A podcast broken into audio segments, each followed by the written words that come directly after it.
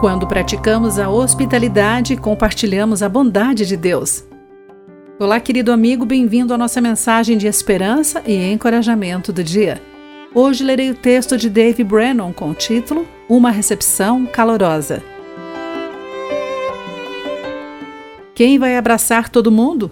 Essa foi uma das perguntas que o nosso amigo Estevão fez depois que recebeu a notícia de que tinha câncer e percebeu que ficaria longe da igreja por um tempo.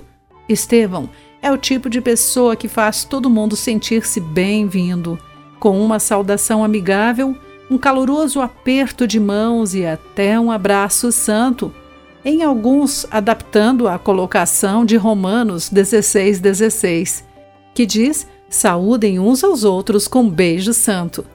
E agora, enquanto oramos para que Deus cure o nosso amigo, ele está preocupado que, durante o tempo da cirurgia e do tratamento e longe da igreja local por um tempo, sentiremos falta daquelas recepções calorosas.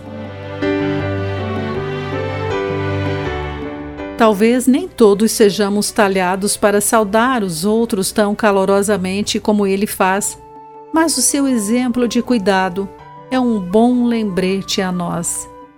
Lemos na Bíblia para abrirmos nossa casa de bom grado para os que necessitam de um lugar para se hospedar ou de forma centrada no amor, como em 1 Pedro 4:9, e também Filipenses 2:14.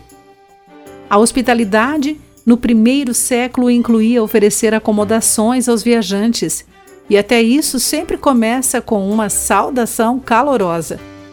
Ao interagirmos com os outros em amor, seja com um abraço ou apenas um sorriso amigável, isso trará glória a Deus por meio de Jesus Cristo.